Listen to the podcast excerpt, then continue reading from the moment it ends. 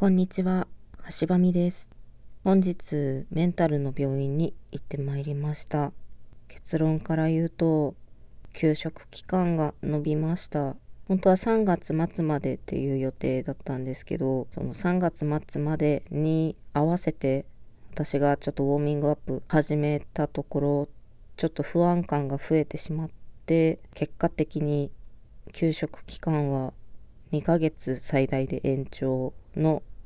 診断書をもらい、そして薬が増えてしまいました。自分の心の体力っていうのが測りづらくてちょっと困ったなって思っているところです。しかも今回豚腹をね、いただいたんです。初めて。で、どんな時に飲んでくださいっていうのって薬についてる紙に書いてると思うんですね。例えば、1日1回朝食後に1錠とか。それが豚腹だと不安な時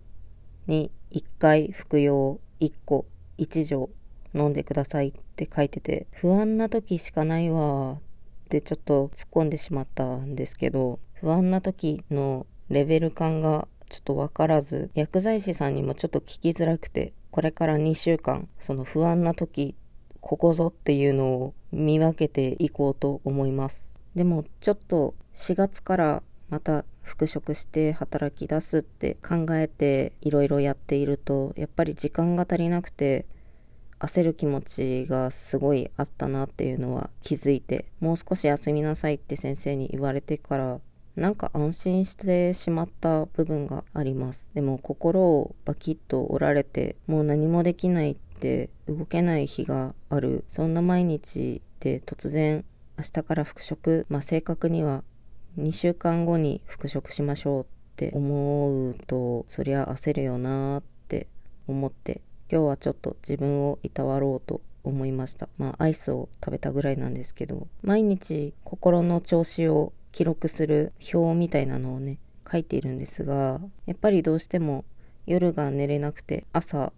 その分起きられなくて動けなくてみたいな日もあれば夜寝るの遅かったけど朝すっきり早く起きていたりとかバラバラででもそのバラバラなのが普通なのかなって思ったりまたはいやみんなは毎日同じ時間に寝て毎日同じ時間に起きるということが普通であるのかもう私は一人の人間この橋場みという人間しか経験をしていないのでわからないんですけどきっとその毎日同じ時間に寝て毎日同じ時間に起きるっていうことができるようになったらもっと心も安定してくるのかなと期待をしております。でも果たしてそれって自分の生活楽しいのかなって疑問に思ってしまう節もありまして眠れない夜にネットサーフィンをしていて出会った記事で何か一つ学んだり起きられない朝にもう昼頃だなと思ってベランダにちょっと出た時の当たった風になびいてみたりそういうのも無駄ではないよなとも思っております。まあ、とにかく私は眠れないという症状が一番大きくてそれは不安にまみれて眠れていないっていうのも原因ではあるので。まずは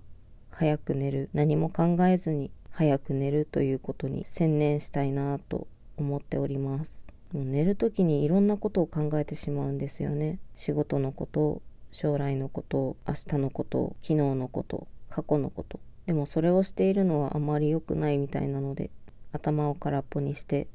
すやっと眠れるように頑張ろうと思います。さてそして本日もいただいたギフト虫の子さんから元気の玉をいただきました。ちょっと元気のない時にふとラジオトークを見たら元気の玉が届きましたよって通知があってすごい嬉しく思いました。虫の子さんありがとうございます。いつも聞いてくださってとても嬉しいです。そして無言で聞いてくださってる方々ラジオトーク機能のハートニコちゃんマークネギマークをポチポチと押してくださって応援をしてくださる方々いつもありがとうございます。明日は天気がいいのかちょっと天気予報を見ていないんですけど天気が良ければ少しのんびりしたところに遊びに行こうかなと思っておりますそしてこんにちは橋場美ですを始めてから配信100回目が突破したそうです。ここまで続くとは思っておらず、一応企画に参加をさせていただいた回とかは、ナンバリングつけてなかったんですけど、まあ、今回の収録配信が99ってついてると思うんですけど、100回を超えております。これからものんびり話させていただければ幸いです。今日はそんな感じです。それでは。